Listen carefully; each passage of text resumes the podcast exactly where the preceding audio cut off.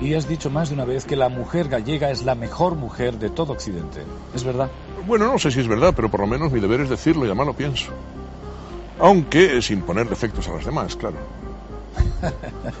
Hay castellanas, andaluzas, vascas, catalanas que están como trenes, criaturitas.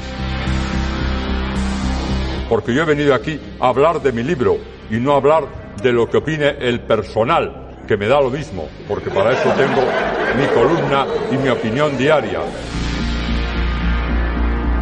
La mujer es el ser antirromántico por excelencia, no le quepa duda. Le gusta el dinero, el realismo, el realismo, la seguridad, algún hijo, no muchos, pero algún hijo, dice, y llegar a, a una solución determinada y positiva. Ahora, yo no tengo nada que ver con todo esto. Eso es un mundo que para mí es muy complejo. Hablamos del milenarismo, cojones ya. El milenarismo va a llegar. Siempre va a llegar. Déjame hablar. Ya deja hablar a la minoría sin, sin, sin, sin.